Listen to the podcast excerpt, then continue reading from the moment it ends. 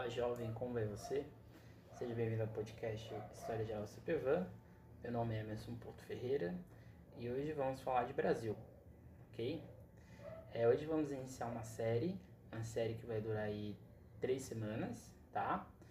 É, então, seja, essa semana, a próxima e a outra, né? Então, hoje, dia 21, depois dia 23, dia 28, 30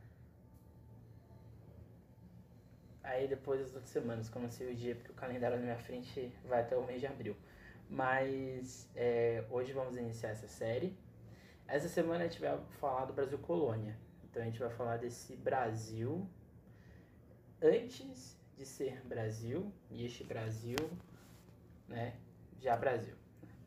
Antes de mais nada, inicio aqui que o Brasil não existe, tá? O Brasil só vai existir de fato é, quando se torna império, antes disso o Brasil é apenas uma colônia, certo? Eu vou iniciar aqui com, com uma das várias lendas né, que a gente tem sobre a população indígena no nosso país. Acho que o nosso país, o Brasil, se a gente for comparar o Brasil com outros países da América Latina, que tiveram uma, uma população indígena muito grande, é, no Brasil a gente tem uma visão indígena muito ainda idílica, muito romantizada. Eu acho que aqui é muito ainda fruto do movimento indigenista, principalmente ali é, literário, que vai ter ali como grande é, nome José de Alencar.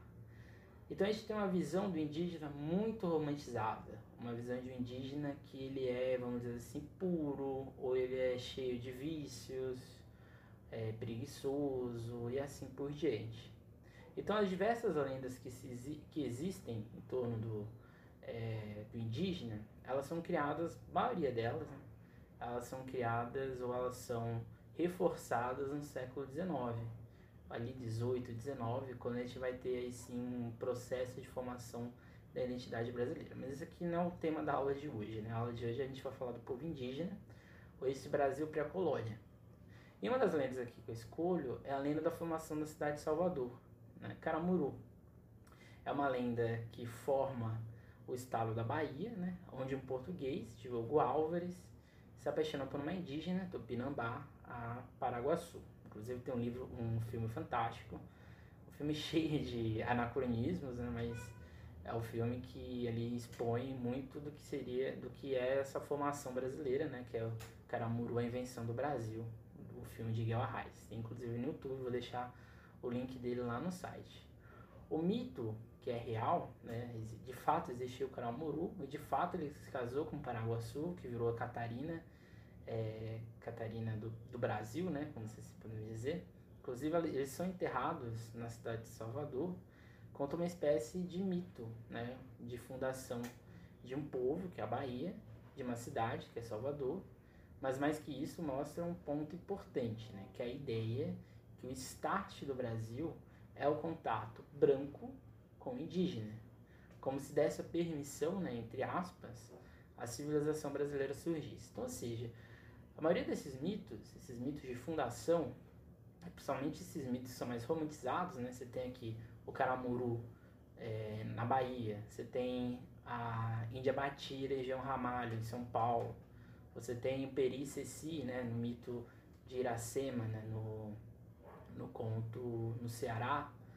Esses, todos esses mitos, né, todas essas lendas e assim por diante, são na verdade uma legitimação, na verdade, de um só povo. E esse povo é o branco. Porém, ele é mascarado como que quem esse povo que é criado, na verdade, é o povo brasileiro, porque nós somos o processo de miscigenação. Então é muito complexo a gente é, entender, é, explicar a história indígena, porque o que é mostrado, o que é, é pautado dentro da sociedade brasileira é que o indígena ele gira em torno dessa mescla, então ele não é próprio. E esse talvez seja o grande erro, e acho que essa é a grande dificuldade quando a gente vai estudar a formação indígena dentro do nosso vestibular. Ou a história, ou a obrigatoriedade de existir uma história indígena dentro da escola, dentro do currículo, né, que é o que vai gerar o, o livro didático, o material didático que o professor vai usar com vocês em sala de aula, isso é muito novo, né? A lei é de 2011, então é muito recente é, inclusive dentro dos próprios cursos de história, entender quem é esse indígena. E a maioria dessas visões sobre o indígena, ou ela é feita por estes naturalistas ou por estes descobridores, ou ela está ainda muito permeada, ou ela está muito ainda é, mastigada dentro desse mundo colonial. Então, ou seja, tem um indígena que ele é ou catequizado, ou é um indígena que foi exterminado e escravizado. Então, é um processo longo, né? porque até mesmo a história indígena, ela está, é, vamos dizer assim, dentro desses povos indígenas, então está dentro dessas etnias. Então, podemos ver o Brasil como uma árvore, né? Isso aqui eu sempre falo para os meus alunos quando eu dou aula de Brasil, né? Na copa, então, ou seja, na parte tem lá frondosa, a gente tem uma classe dita mestiça, que usufrui de um passado prolongado de privilégios. Então essa classe mestiça é aquela pessoa que não é, que não é branca, mas ela se diz branca, mas na verdade ela é mestiça. É uma pessoa que está transitando ali na classe média, em uma classe privilegiada. É, diria até que seria a classe média, né? Porque a classe privilegiada ela seria um pássaro, ela pode sair dessa árvore no momento que ela quiser. Mas nessa Copa a gente tem essa classe dita mestiça, que se autodenomina um brasileiro, um brasileiro, vamos dizer assim, legítimo, né? Que esse é a raça Brasil que eu gosto de chamar.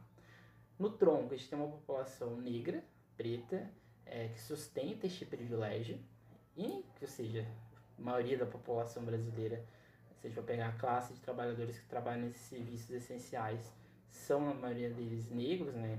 Tipo, garis, é, empregados, porteiros, é, pessoas que trabalham na, na base de qualquer indústria, a maioria delas vão ser negras e de classe mais pobre, assim por diante. E na raiz, ou seja, lá escondida, mas que está sustentando toda essa estrutura, tem a população indígena, que habitou por muito tempo o Brasil, e tá lá até hoje. Né? Então eu diria se a gente arrancar essa raiz, ou seja, se a gente extermina por completo esse, essa população indígena, a gente é um povo sem passado. A gente é uma árvore que vai, o, o fim dela, querendo ou não, vai ser o, o fim, né? vai ser o, o chão. Por isso, se a gente corta só o tronco, se a gente corta só a copa, ela vai continuar crescendo. Quem vai estar lá na raiz ainda é essa população indígena. Então, são, então assim, o título da aula, né, que é Visões de Paraíso e Inferno, é falar de um Brasil que vai além deste passado indígena, que é, vai além desse passado é, criado pelo português, ou que o start da criação do Brasil é Portugal, o, homem branco. Então, é um paraíso que ele é tanto indígena como branco, como a gente vai ver daqui a, daqui a pouco, e é um inferno que ele é mais indígena, ou seja, ele está mais infernal para o indígena do que para o branco. Paraíso no dicionário, é, ele está muito mais ligado a uma construção católica.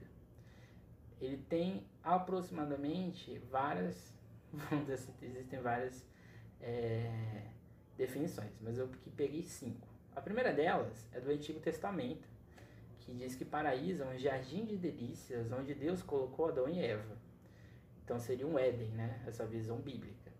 Também no Novo, já no, também na Bíblia, mas só que agora no Novo Testamento, é o lugar onde permanecem as almas dos bem-aventurados. Então aqui já é uma visão mais é, da igreja medieval, aquela construção de que existe o céu, é, que é esse paraíso, que se você for bem na terra, você vai para ele. Logo em seguida, é um lugar de recompensa das almas dos homens após a morte, tá?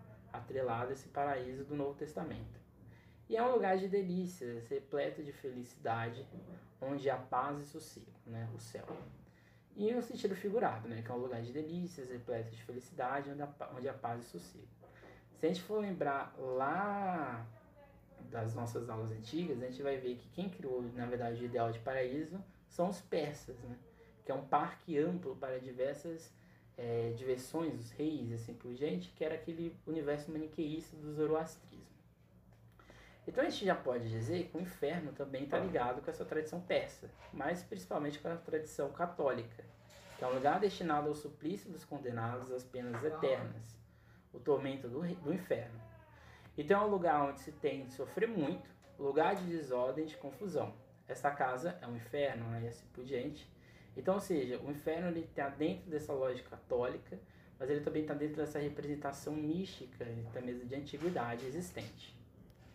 Então esse inferno ele está relacionado com esse paraíso, com essa visão católica. Então aqui logo de cara a gente tem uma visão desse paraíso, desse inferno, que é uma questão mais católica, mais bíblica. Porém dentro do subjetivo ela está totalmente inserida. Então a gente percebe que essa visão passa necessariamente por uma visão cristã do termo. Mas algo semelhante existia dentro do mundo indígena, principalmente os que habitavam o litoral. Então aqui agora a gente vai iniciar o que é esse paraíso. Paraíso ele vai ter duas visões, né? Vai ter essa visão portuguesa, que vai estar dentro dessa ideia do Estado Nacional, da ideia dessa grande navegação. E a gente vai ter essa visão de paraíso, que não é um paraíso, tá? Deixa bem claro, mas a gente vai colocar aqui como paraíso, que é esse Tupinambá.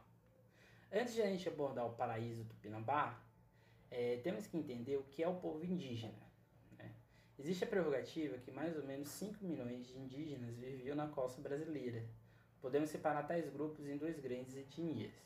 A gente vai ter principalmente os tupis, que são assim, o povo legítimo, o indígena nato, e a gente vai ter os tapuias, que são os povos indígenas que não falam tupi. Então, na verdade, é, a gente pode dizer que não existe uma unidade étnica entre todos os grupos existentes no Brasil, mas existe traços similares. É, uma, coisa, uma coisa bem rasa, assim, se, tipo, se, se assim podemos dizer, era como se cada povo indígena, cada nação tivesse fosse uma cidade-estado, aqui pensando na Grécia. Então cada povo tinha a sua própria ideia de cultura, sua própria ideia de é, hábitos próprios ali dos lugares, mas a língua era muito parecida, é, certos cultos, alguns deuses eram parecidos e assim por diante. Então, sendo assim, a gente pode dizer que é, tanto os tapuias como os, os tupis herdavam de coisas em comum. A prerrogativa mais aceita é que em um processo longo de indas e vindas, dentro do território brasileiro, seja vindo da Amazônia ou na Argentina do Paraguai, ou seja, naquela região ali dos Pampas, a população tupi começa a habitar o território brasileiro. Então, ou seja, é um êxodo muito grande.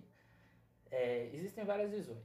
A primeira visão é que a, os primeiros povos que vão habitar principalmente o norte do Brasil, né, região amazônica, tenham vindo nesse êxodo, principalmente desses senduzenses, que vão ali chegar na região onde hoje seria a floresta amazônica.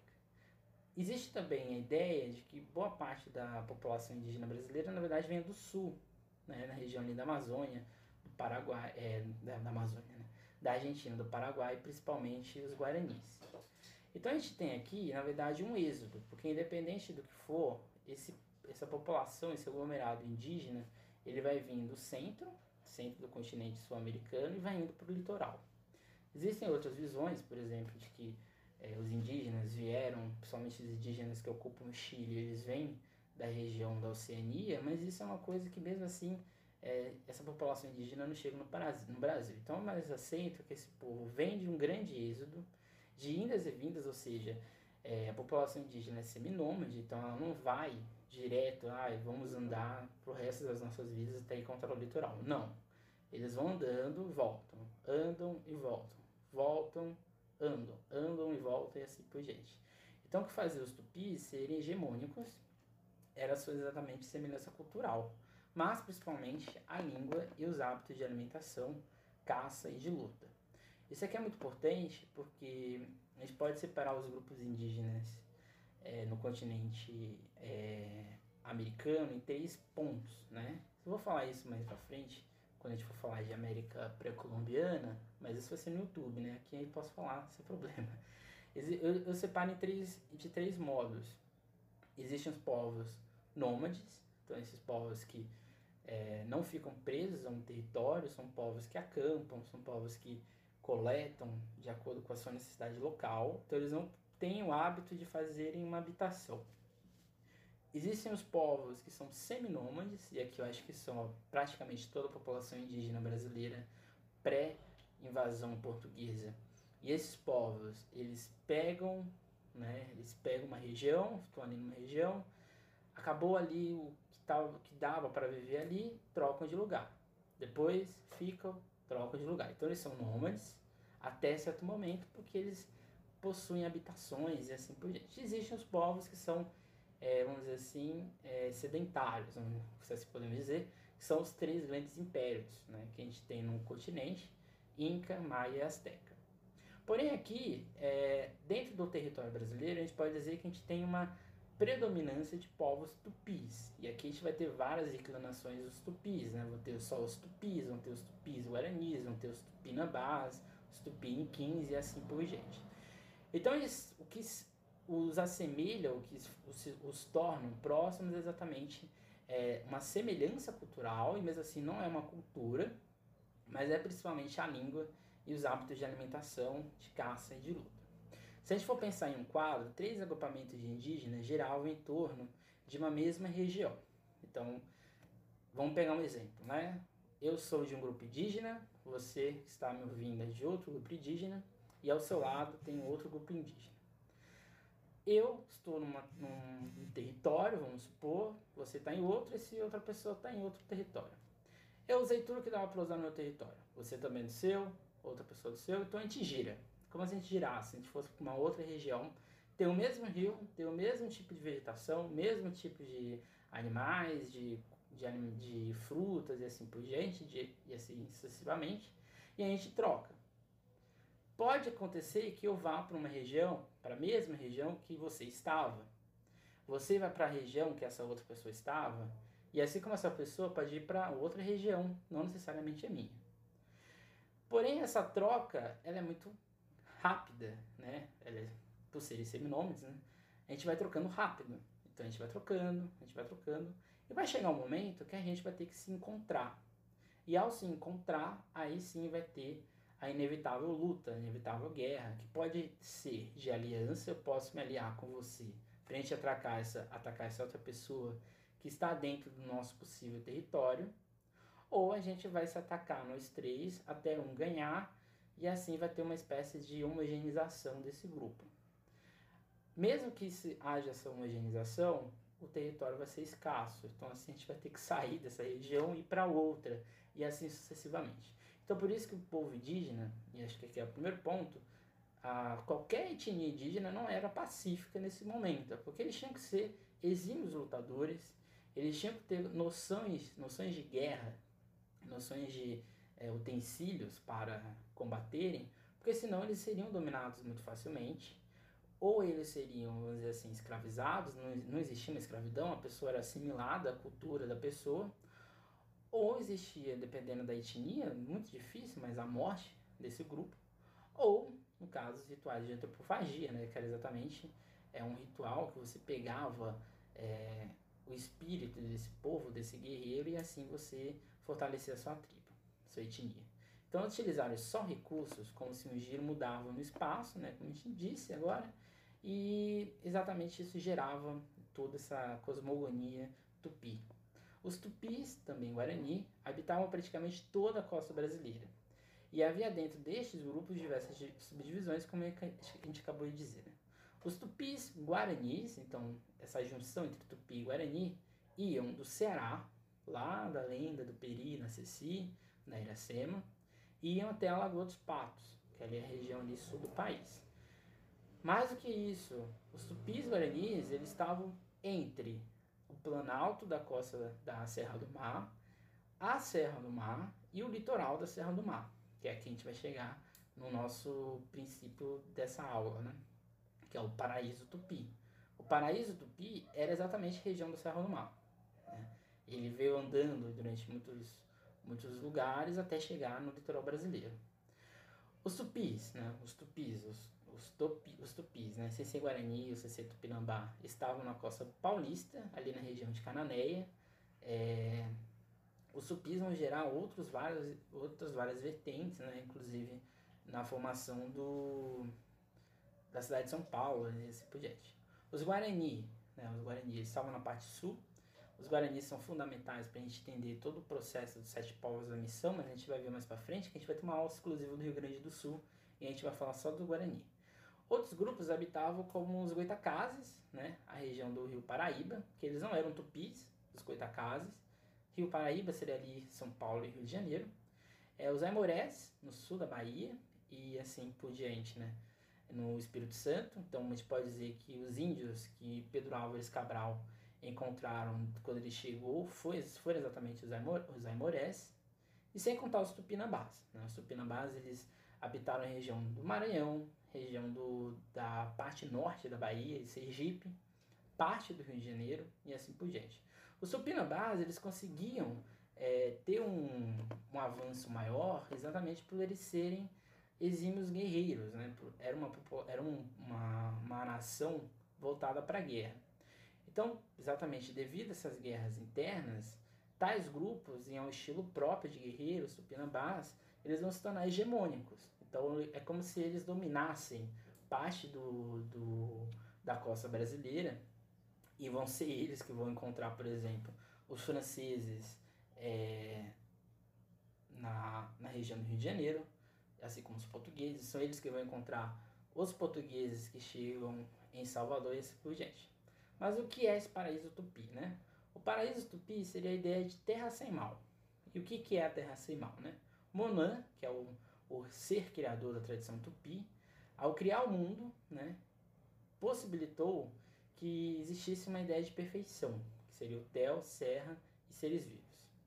Terra sem males seria um mito tupi, onde em uma região cercada de mata, ao mesmo tempo que tinha uma região de areia e ao mesmo tempo rodeada de água, seria a comunhão do equilíbrio natural não só da natureza como dos homens.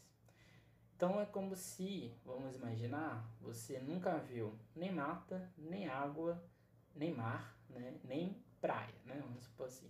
E você chega num lugar paradisíaco, vamos dizer assim, né? Aqui de novo pegando aqui a, a, tradição católica, né? A gente chega nessa região e a gente vê um mundo perfeito, né? Você tem a floresta, você tem um rio que vem dessa floresta, você tem é, a praia, que é essa região, vamos dizer assim, de um descanso, você tem o mar, você pode pegar ali alimento, inclusive, então é uma região abundante. Então, por isso que os povos tupinambás não aceitavam ou não eram muito adeptos de serem é, vá, chegou o português, a gente vai ficar feliz, a gente vai dar a nossa terra para ele. Não, aquela região para eles era uma espécie de a região da Serra do Mar, para essa população tupi, principalmente para os tupinambás, era uma região sagrada, era um, ambiente que eles sempre esperaram, que eles sempre almejaram dentro da sua existência. Então a gente pode dizer que é uma terra onde não haveria fome, não haveriam guerras, não haveriam doenças, porque haveria essa comunhão, essa comunhão. E terra era para onde, né, de certa maneira, aquele espaço seria um lugar onde esses falecidos poderiam ir em paz e é onde esses tupis também acreditavam encontrá-los. Não é à toa que para os tupis, esses tupinambás, tupis guaranis e assim por diante, o céu é uma espécie de, se a gente for pensar, um cemitério os guerreiros, os povos, é, os tupinambás, eles estavam no céu, que seriam as estrelas, né, que a gente os via sempre. Então assim os indígenas viviam dentro de uma lógica própria e uma espécie de paraíso agraciado por Monan e aqui especificamente os tupinambás. Tanto é que a formação, né, existe inclusive o desfile da Portela esse ano, né, o Guajupiá, é exatamente em torno dessa ideia da Terra Sem Males. A Terra Sem Males foi inclusive usada pelo projeto, pelo processo de é, teologia da libertação, que vai ser já um pensamento cristão católico que vai acontecer na década de 60 e 70, principalmente na década de 70, de utilizar esse mito ou essa ideia de uma terra sagrada, uma terra de comunhão entre o homem e, o, e a sociedade, vamos dizer assim, e isso vai ser usado dentro dessa teologia da libertação que vai ser erroneamente é, dita como um, um, catolicismo comunista. Mas é, isso não tem nada a ver. É exatamente a ideia de, é, de comunhão entre os povos. Né? Os tupis eram povos seminômicos, como eu acabei de dizer, que viviam um tempo e um espaço e em seguida partiam para outra localidade, né? que era uma coisa muito comum. Eram caçadores, principalmente de peixes, e outros animais de médio porte. E nesse caso eram sociedades aquáticas, ou seja, é, necessitavam do que o rio tinha. Então, tomar banho, pegar peixe, é, pegar água para beber e assim por diante. Então, o rio ele era uma coisa muito sagrada dentro do indígena, tanto que é, os povos indígenas que vivem na região do Rio Doce, que foi morto por causa da, da, do rompimento da barragem de Mariana, a maioria desses povos ficou exatamente sem, sem o seu principal é, motivador, que é o rio. Então a agricultura, dentro desses povos indígenas nesse período pré-invasão portuguesa, eram de tubérculos, principalmente da mandioca. Né? Como a gente viu na aula de agricultura, a gente viu aquela lenda da mandioca, né, da mani, dentro da oca, que era um alimento, era um alimento sagrado dentro do povo tupi. Além de serem coletores, ao pegar frutas e outros alimentos. É, isso é muito importante, né? A agricultura indígena não era uma agricultura larga, então eles não produziam excedente, eles produziam apenas o que era necessário. Então eles plantavam aquilo que era apenas necessário. E eles coletavam frutas e outros alimentos exatamente para completar essa dieta. Então a gente pode dizer que eles possuem uma alimentação muito mais saudável que a própria europeia, além de claramente tomarem banho. Então o povo indígena, eles eram o quê? Muito higiênicos, eles tinham uma alimentação muito própria, muito específica, então eles tinham um hábito muito saudável, né? Estou aqui até hoje, se a gente for pegar uma população indígena que né, vive no seu ambiente ali, e um povo, e uma criança, uma pessoa que está dentro da cidade, a gente vai perceber que esse povo indígena, essa pessoa indígena vai ter um, um condicionamento de vida muito melhor do que a pessoa que está na cidade, por vários motivos. Né? Imagina aquele período, né? Um europeu que praticamente só comia carne e outra coisa, poucas coisas ali, né? Saudáveis nem fruta existia, né? Fruta não era muito comum na, na Europa. Imagine comparar com o indígena, né? Que além de tudo isso tinha um hábito de higiene melhor. Então os indígenas, eles eram adeptos de queimados controlados para abertura de terra para o cultivo, o que gerava inclusive o próprio deslocamento, né? A partir do momento que a terra era improdutiva, saía-se, deixava ela descansar e ia para outro lugar. Mas todo esse ideal indígena, ou seja, toda essa terra, né, esse paraíso indílico, indígena, essa terra que na verdade é uma terra é, perfeita para a convivência, né, esse índio do litoral, vai esbarrar no colonizador. E o que era o paraíso para o branco, né? A gente viu que o paraíso para o indígena é, na verdade, uma região de meio ambiente saudável. E o que é, que é esse paraíso para o branco, né?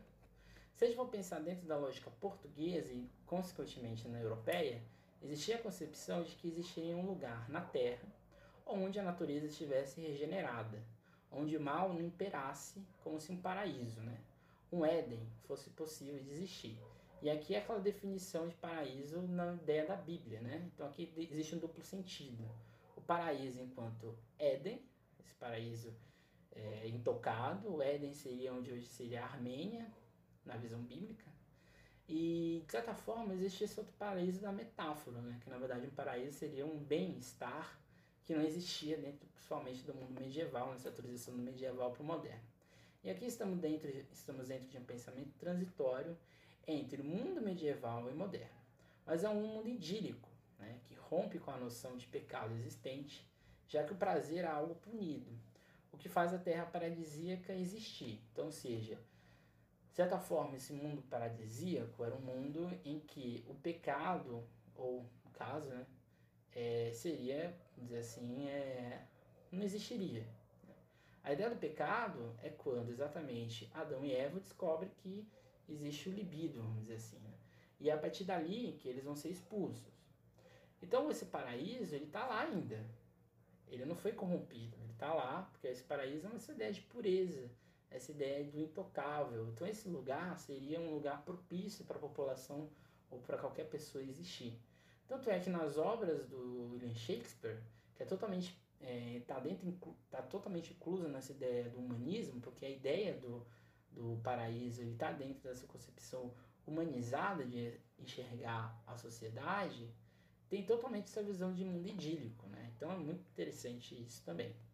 Aí então a concepção humanista, como acabei de dizer, que o homem seria dotado de direitos próprios de uma vida de prazeres ou de descanso, o que seria paraíso na terra e porém dentro porém né, dentro da concepção ainda cristã mesmo né, dessa lógica tem então um confronto entre essa visão fantasiosa do paraíso e aqui dentro já do renascimento e uma visão real do paraíso né? Que o paraíso, na verdade, ele não tem nada de bonito, né? Ou ele é o inferno, ou você vai para o paraíso. Então, aqui muito ainda na ideia de realismo religioso. E nesse caso, no sentido da paisagem existente. Assim, todo, é, tanto os portugueses como os espanhóis pintam ou matizam, dentro dessas ideias de fantasia, o imaginário de mundo paradisíaco, o que seria então um novo mundo. E aqui, de fato, é novo em tudo, né? sendo a América o paraíso terrestre na Terra. Os primeiros europeus que vão chegar nesse mundo americano vão ser exatamente os portugueses europeus, todo mundo sabe. América Espanhola, né, região ali do México até a Argentina é, fica com Espanha, região do Brasil fica com Portugal. E eles vão ser os primeiros a notificarem para o mundo europeu o que, que tinha aqui. E quando eles chegam e vêm uma região de praia, uma região de mata frondosa, de animais que cantam, e alguns até pareciam que falavam, é, de rios, de areia, de uma população que vive, vamos dizer assim, sem compromisso com as vergonhas e assim por diante, eles pensam que aquilo ali seria uma visão de, do céu. Então, é, seria, é bem engraçado, mas é como se eles pensassem que eles estivessem mor mortos, né? Porque eles não chegaram na Índia, na verdade eles chegaram num lugar que eles nem sabiam o que era. Porém, há uma, distinção, uma distinção até mesmo dentro desse paraíso. Porque os espanhóis, dentro da visão do Sérgio Buarque de Holanda, no livro dele Visões de Paraíso, é, os, próprios, os próprios espanhóis, principalmente Cristóvão Colombo, eles acreditavam numa coisa muito fantasiosa. Então eles acreditavam, né? Os relatos do Cristóvão Colombo, ele disse que ele viu sereias ao longo de todo o percurso, homens com caudas, é, peixes gigantes, é, dragões. Então eles, eles fantasiam ainda mais esse mundo que eles achavam que era um paraíso. Então eles têm uma visão que percorriam é, a visão pictórica, né? uma visão quase que inventada desse mundo que eles encontraram. O que demonstra uma visão de paraíso muito mais, é, vamos dizer assim, é, bom, como podemos dizer, meio que anestesi anestesiada, como se fosse uma droga né, do, da visão, do que na verdade uma visão real. Já os portugueses criaram uma, dentro dessa mitologia do Novo Mundo, é uma ideia meio cristã da coisa. Por exemplo, existia é, nos primeiros relatos entre português e portugueses indígenas a ideia de que o santo São Tomé, ele na verdade saiu da Europa e foi morar em terras portuguesas, terras brasileiras, e porque os, os indígenas eles falavam Sumé, que é uma região, que era um, um espaço, ou que Sumé era uma pessoa que tinha passado por ali. E os portugueses interpretaram que Sumé era Tomé. Tanto é que existe uma praia, São Tomé, é, se não me engano, na Bahia, que tem exatamente, está totalmente dessa é, visão errônea de interpretação do mundo indígena. Então, de certa maneira, o paraíso do português e o paraíso do espanhol era enxergar esse mundo, essa terra, como uma região, vamos dizer assim, é, que eles só viam ou eles só interpretavam dentro desses relatos né, medievais, esses relatos do Renascimento, de uma terra que eles acreditavam que não existiam. E quando eles chegam e veem aquele, aquilo tudo, eles ficam, nossa senhora, encontramos um paraíso na Terra, literalmente. Porém, é, esse paraíso indígena, que é essa terra sem mares, essa terra de um meio ambiente controlado, em contraste com esse paraíso português, que é na verdade um paraíso que eles têm liberdade de agir do modo que eles acharem necessários, vão entrar um choque, que aí sim é a visão de inferno que vai acontecer que o inferno aqui nem sempre é para um.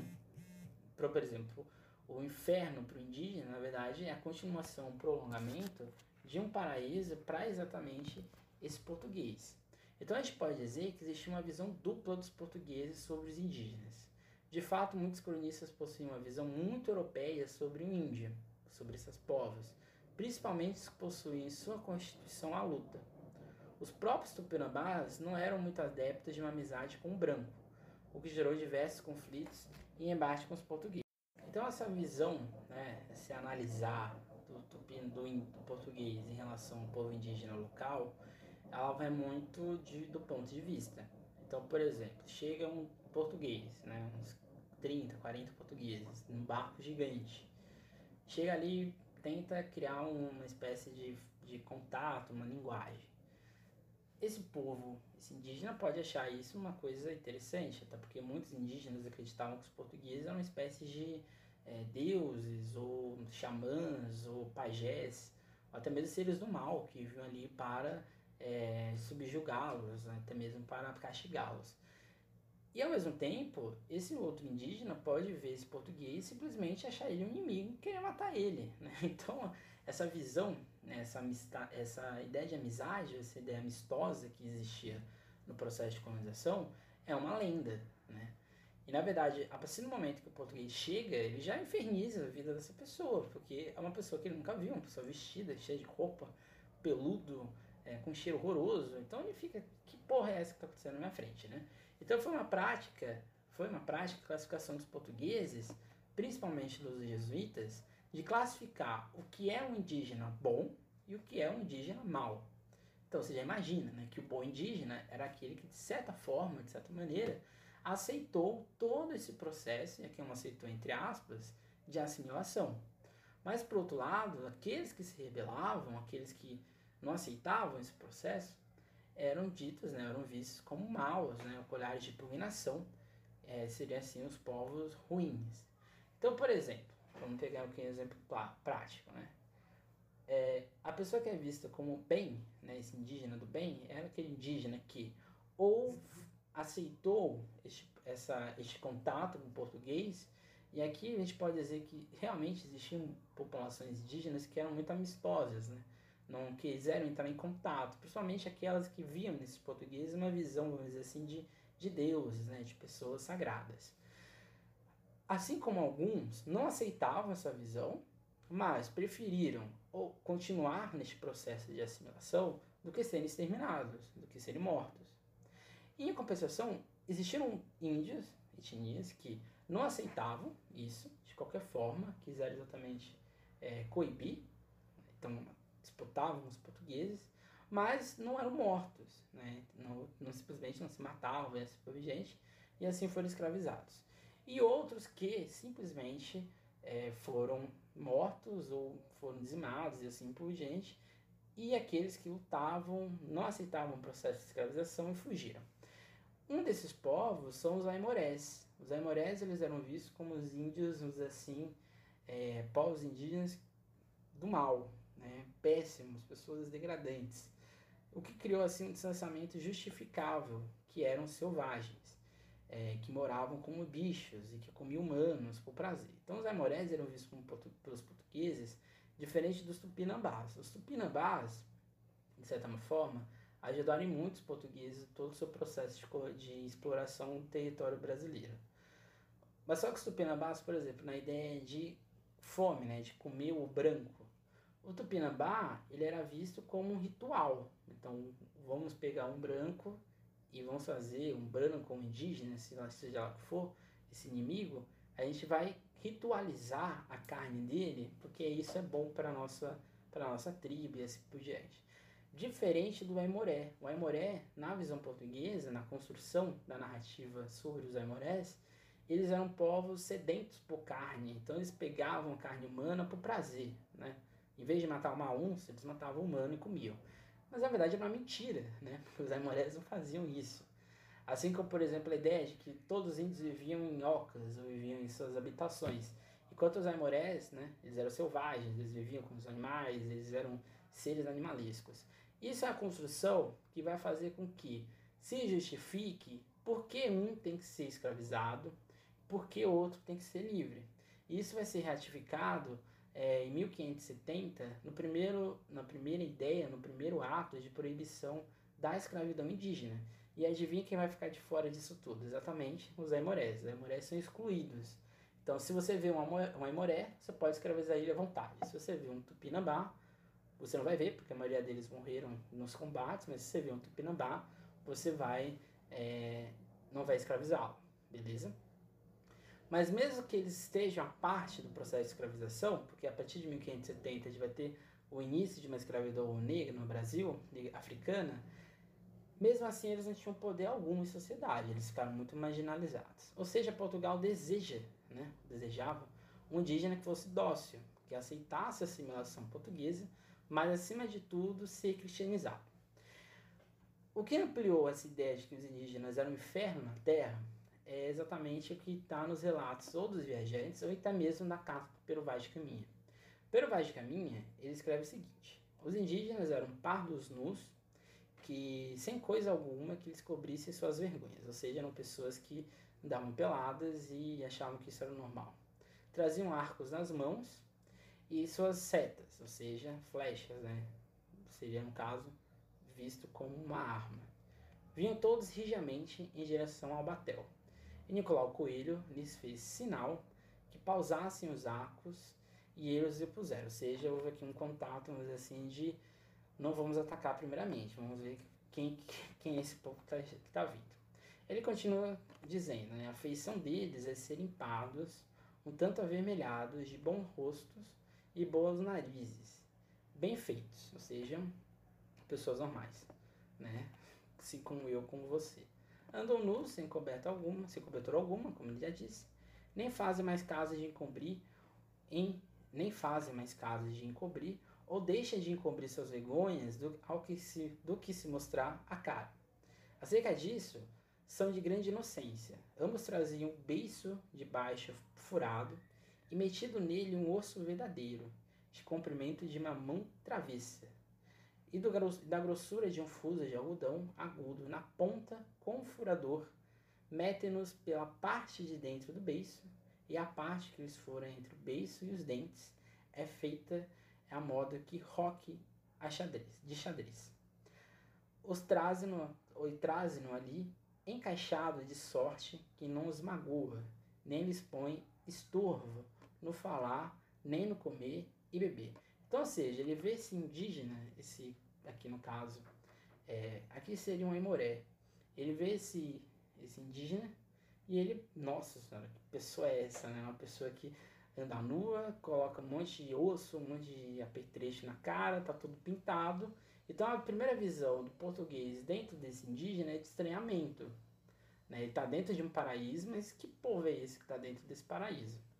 Mas a gente tem uma visão mais excêntrica de olhar o, os povos indígenas, que é exatamente do Hans Staden, que a gente vai ver mais para frente. Então, nesses trechos do, do Pero Vaz de Caminha, é possível identificar que os portugueses trouxeram consigo os padrões de beleza holocêntricos, e a usarem ao dizer que os índios tinham bons rostos, bons rostos e bons narizes bem feitos.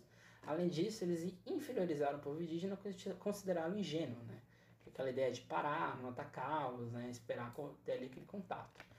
Pero Vaz de Caminha descreve como é a relação entre esses dois povos de costumes tão diferentes. Os índios não entendem o motivo pelo qual os portugueses apreciam o sabor do vinho, por exemplo, né? uma coisa que existiam, que era exatamente o álcool. Existiam produtos fermentados, mas não era né, como o vinho, como um produto bem forte. Por outro lado, os portugueses não entendem a cultura e a forma como os índios usam seus adereços, né, que é exatamente todo esse aparato que eles têm. Outro relato potente é exatamente esse do Hans Staden, que viaja pelo litoral do Brasil no período pré-colonização. Nesses relatos, os tupinambás são vistos como pessoas cruéis, e que comiam seus inimigos. Inclusive o próprio Staden diz a história que ele quase foi morto é, no ritual antropofágico, como parte dentro de um ritual. Sobre a primeira visão, quando eu estava andando na floresta, dizendo Staden, eclodiram grandes gritos dos dois lados da trilha, como é comum entre os selvagens, ou seja, são povos que não são educados. Os homens vieram na minha direção e eu reconheci que se tratava de selvagens, de novo selvagem, né?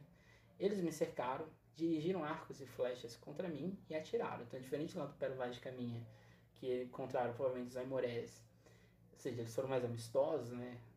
Viram ali um contato na visão do português ingênuo. Aqui os Tupinambá já foram atirando, dando flechada na cara dele. Então gritei, que Deus ajude minha alma. Nem tinha terminado estas palavras, eles me bateram e empurraram no chão.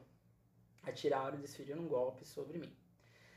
Essa foi a primeira visão do Hans Stalin, né? Uma visão bem já complicada. As ameaças que o Hans Stalin sofre são várias. Entre elas, ele vai dizer o seguinte: seus costumes ainda não me eram tão conhecidos como os foram depois, e portanto pensei que agora estavam se preparando para matar-me, ou seja, ele percebeu que eles estavam de fato querendo comer ele. Né? Stalin é meu gordinho. Mas logo chegaram os irmãos Ninhepepô Oaçu e Alquindá Mirim e me haviam aprisionado. E disseram que me haviam presenteado ao irmão, o pai dele, do pai deles, Ipiru Guaçu, Ipiru Guaçu, em sinal de amizade. E ele me guardaria e mataria quando quisesse me comer, o que faria graças a mim ganhar mais o um nome. Isso aqui é interessante porque os Tupinambás, eles não pegavam esse guerreiro e matavam ele de uma vez, né, para comer. Eles, eles, vamos dizer assim, cuidavam, de certa maneira, deixavam esse guerreiro ficar bem consigo próprio. E depois de um momento, aí sim, quando chegasse o necessário, eles iam lá e matavam essa pessoa. Mas foi o processo de catequização que faz gerar, o que faz gerar essa visão de inferno, principalmente para o indígena. Quando se descobre a possibilidade de frutos né, na região, frutos econômicos, se, se iniciam as primeiras feitorias, né, aqueles espaços é, feitos para guardar a produção existente, e as primeiras seis marias, que são as vendas das, da, das terras para é, os portugueses e assim sucessivamente. E com elas vêm os padres, e esses são seus, os grandes causadores de muita coisa. O primeiro extermínio que vai acontecer é o biológico, já que não possuem anticorpo, né, os indígenas, e além disso, as epidemias eram comuns, já que por morarem em grupos, os, os aldeamentos é, que os padres iam, né, matavam dezenas de uma vez. Então, por exemplo, tinha uma aldeia, o padre chegava lá para tentar, para iniciar um processo de catequização, mas ele sem querer, né, às vezes sem querer mesmo, ele passava uma doença para alguém e dentro de uma casa, né, dentro de uma oca, dentro de uma tábua, existiam ali 20, 15 pessoas e as pessoas, elas viviam juntas, né, tudo era em conjunto uma pessoa transmitia a doença para outra e outra pessoa ficava infectada e assim gerava um caos. Então a gente pode dizer que é, esse processo de catequização, principalmente dos padres, que eles foram mais ativos dentro da população indígena, geram esse extermínio biológico. Mas também existe o extermínio biológico provocado, que aí sim dava certas vestes com doença para os índios usarem e assim eles morriam. A dispersão, né, outro motivo, né, que seria o segundo motivo, que é exatamente a dispersão que é gerada nesse processo de catequização. Já que não existia um poder centralizado indígena, não existia um império indígena brasileiro, é, isso vai fazer com que a captura desses povos seja mais fácil, vai fazer com que a catequização desses povos seja imprecedente, ou seja, não tem como não ser dessa forma, e assim vai ter aquela ideia, né? De que ou esses povos indígenas vão aceitar essa imposição católica e portuguesa, podendo ser amistosa ou forçada, ou se rebelam e lutavam a favor de uma liberdade, o que gerava a morte ou êxodo né, para o interior ou a escravidão. Esse triplo, esse triplo processo do lutar e do se rebelar é muito importante, tá? Porque o extermínio, essa morte, vai acontecer principalmente no processo de busca de ouro. O êxodo vai ser mais ou menos esses povos que saem do litoral e vão começar aí a habitação, né?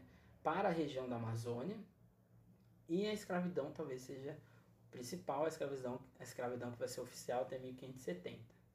O processo de evangelização, folcloricamente de primeira missa, era um marco simbólico que tais terras de Pindoramas, né, essa terra é, existente, eram agora abençoadas pela civilização e pela fé católica, o que criou um verdadeiro imaginário né, de pureza e bom selvagem do nativo. Então, ou seja, por exemplo, se a gente for pegar a Constituição né, da cidade de São Paulo, São Paulo só existe a partir da primeira missa. Né? Quando chega lá o padre Manuel da Nóbrega, ele vai lá e pá, fez a primeira missa. Então, seja, é, se você chegar no pátio do colégio, que é na verdade uma grande invenção histórica, mas você chega lá no pátio do colégio, você vai ver exatamente um totem, um pirulito gigante, né?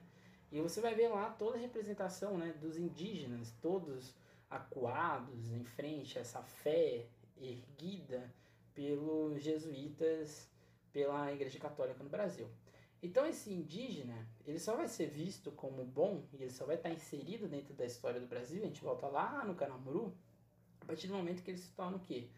É um bom selvagem, a partir do momento que ele se torna é, catequizado, a ideia é de que ele é puro e assim por diante. Então o indígena que não está dentro desse mundo, ou dessa lógica, ele tem que ser excluído ou ele tem que ser apagado e sucessivamente.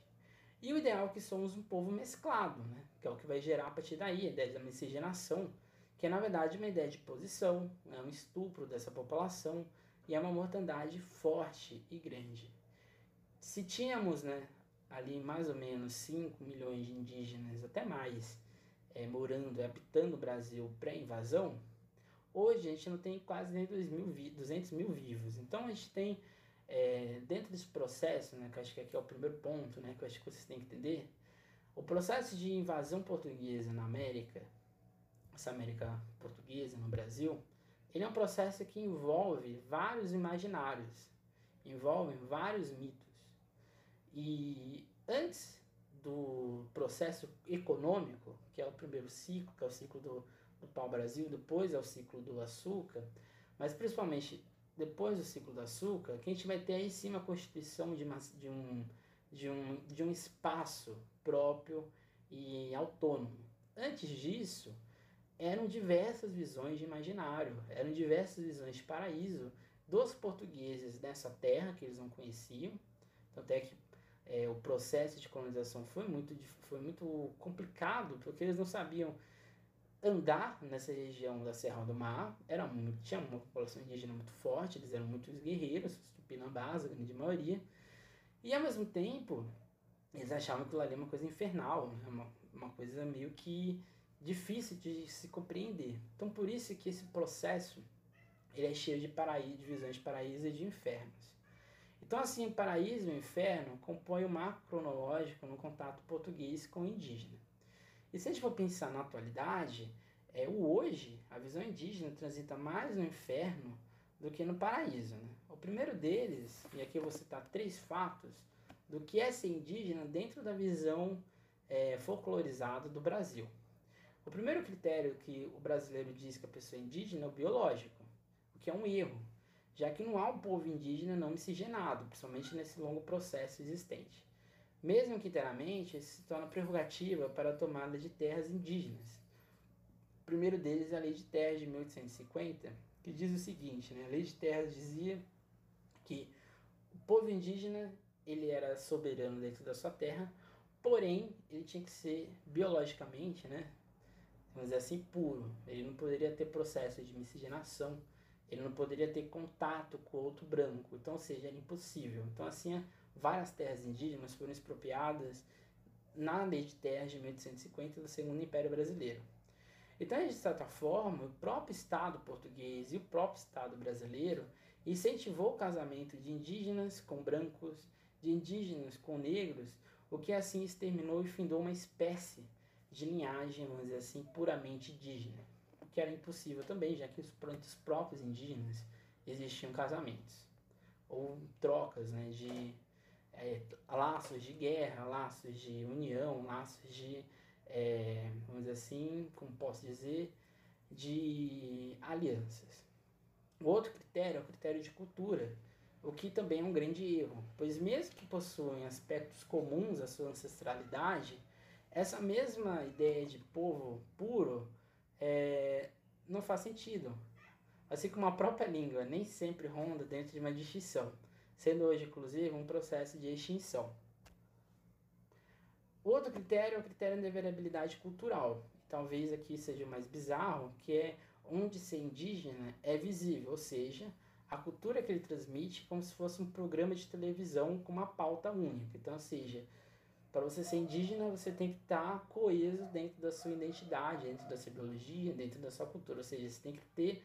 Você não pode variar a sua cultura. Você tem que ser, vamos dizer assim, puro o resto da vida. É como se você ficasse 600 anos na mesma linhagem, no mesmo tipo de viver, no mesmo tipo de habitação e assim, e assim sucessivamente. Então, o indígena que tem um celular, ele não é indígena. Um indígena que cozinha é, no gás não é indígena. O que vale mais? A transmissão ou a aparência cultural? Então esse é o primeiro ponto. Isso não faz sentido, já que tais culturas ou passam por hibridação ou se adaptam à realidade existente. Eu acho que aqui talvez no caso indígena, principalmente dos indígenas de área urbana, é adaptar à realidade existente, né? E acho que aqui é o principal ponto, né? Tanto biológico quanto cultural, quanto a invariabilidade cultural, todas andam juntas. E é, na verdade, mecanismos criados pela civilização, né, esse Estado civilizado, entre aspas, que na verdade molda o que é ser indígena. Então é como se fosse um branco falando para o indígena o que é ser indígena. O que é uma coisa louca, uma coisa bizarra. Portanto, o que o, que o movimento indígena procura não é integração ao Brasil, pois em tese eles são Brasil. Né? Você dizer que um tupi-guarani, para ele ser brasileiro, ele tem que se integrar à nação, não faz sentido. Ele é brasileiro nato.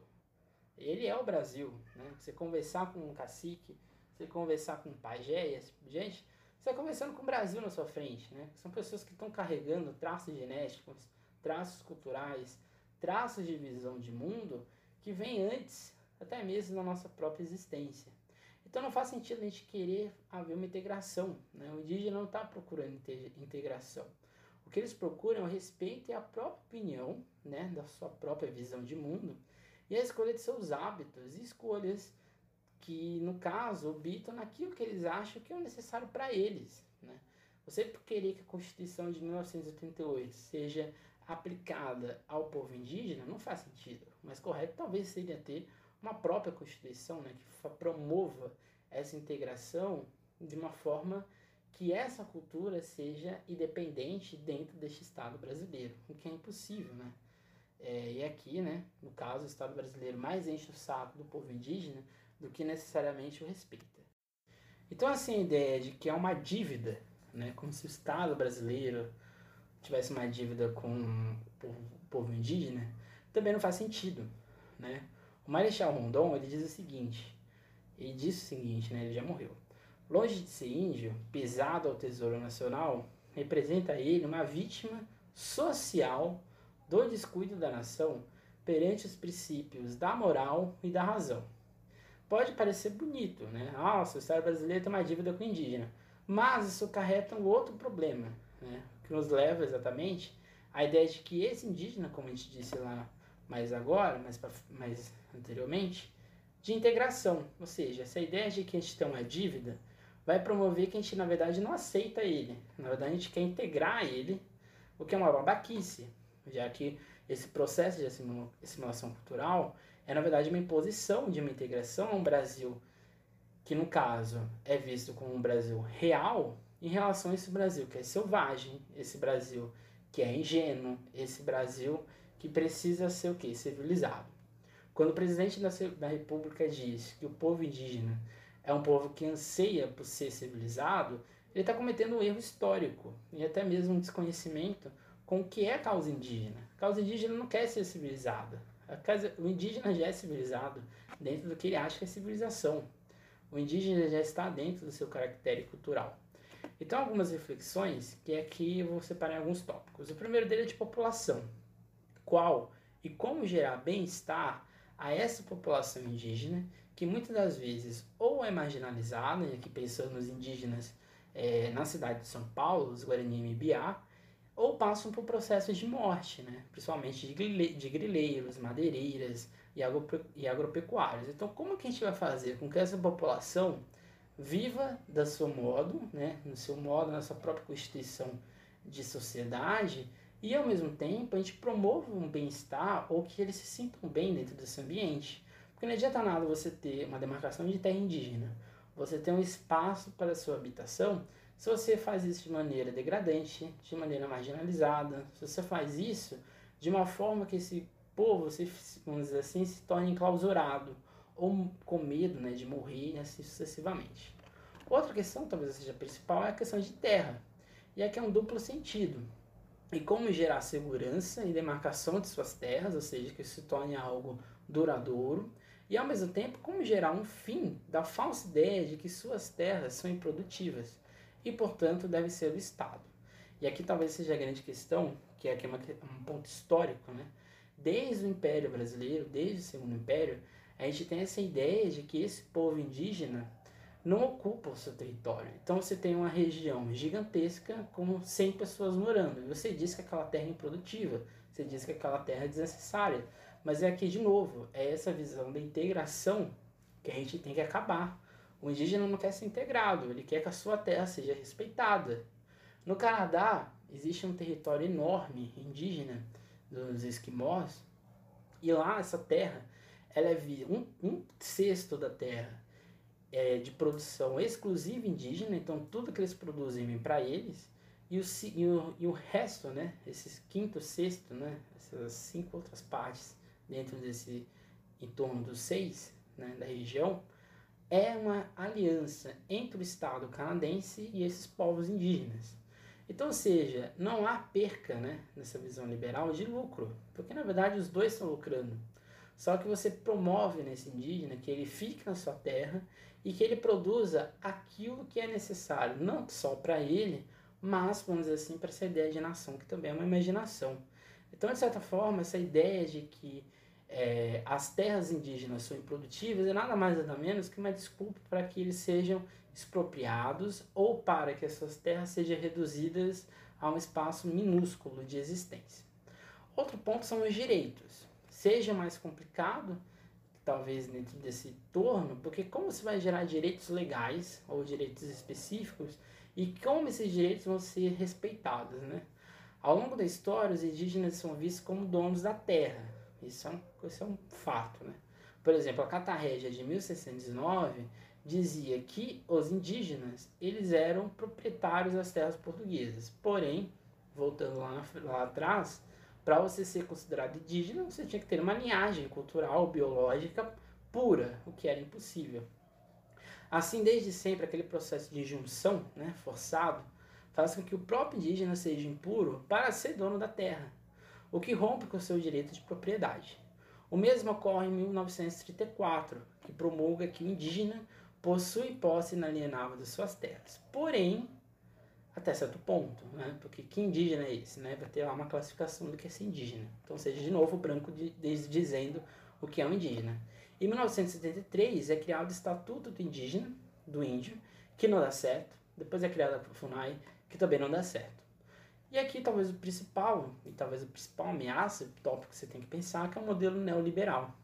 A construção de hidrelétricas, um forçamento de assimilação nessa integração nacional, avanço da agropecuária, avanço da mineração são os percalços de todos os povos indígenas que ainda possuem direitos às suas terras, mas que esbarram em uma ineficiência do governo federal, municipal, estadual, que não consegue promover a isenção desses povos e uma ineficiência da própria FUNAI, que parece que trabalha contra os povos indígenas. Então, essa ideia de população, de como lidar com essa população, da terra que ela está sendo utilizada, dos direitos que, ela, que eles possuem e como integrar isso no mundo liberal é o grande desafio. Talvez seja a grande questão que a gente está vendo ó, desde o processo de colonização. Porque no processo de colonização você tem a discussão do que fazer com essa população mata, escraviza ou assimila? A terra, mesma coisa. Você expropria para você deixar ele lá você expropria para pegar para mim e vender como César Maria? Que direitos os indígenas tinham no período colonial? Praticamente nenhum, né? Eles tinham ali um direito ali de ir vir, mas era uma coisa minúscula. E o modelo que lá aqui é neoliberal lá era como mercantilista, né? Você tinha que ter uma produção, essa produção tinha que ir para uma metrópole que para o indígena não era, não era nada, né? O português para o indígena não, era uma pessoa qualquer. Imagine o rei. Então, essa ideia do que era ontem e o que é hoje ainda permanece. Só que naquela época, né, é, a terra sem males para o indígena existia. Hoje ela não existe mais. Então, hoje a terra sem males, os povos indígenas, é uma utopia, mas gira em torno da sociodiversidade. Ou seja, é uma comunhão possível entre a sua cultura atual e o modelo existente de sociedade que está aí acontecendo. O paraíso indígena é uma terra que ele possa ser apenas deixado em paz, dentro de sua ancestralidade, que independente do avanço caraíba, né, esse avanço do branco, continuará para a eternidade, seja na palavra ancestral, ancestral ou no céu, morada de todos os guerreiros indígenas. Então essa ideia, né, essa ideia de pensar o mundo, a colonização brasileira na tendo um índio como indígena como protagonista era a ideia dessa aula. Então as ideias, as visões de paraíso e de inferno entre o índio, né, o indígena e o branco é existente até hoje. né, talvez hoje de uma forma mais agressiva, mais mortífera, é, é muito importante a gente refletir o indígena dentro do nosso processo de estudo da história do Brasil. Essa temática é muito cobrada, principalmente muito comum dentro do Enem, tá? E principalmente da Unicamp, que tem uma, um olhar mais sociológico, mais social da coisa. Na aula que vem, quinta-feira que vem, a gente vai analisar o Barroco do Açúcar. Então a gente vai estudar o Brasil colônia no ponto de vista econômico e aqui sim já nesse processo né, de invasão portuguesa e aqui no sentido econômico da coisa, desse contexto mercantilista português. É isso. Até mais, bons estudos. Não deixe de seguir a gente no Instagram, no podcast, no YouTube, inclusive. Hoje tem uma aula já de Revolução Industrial e assim por diante. Até mais e tchau.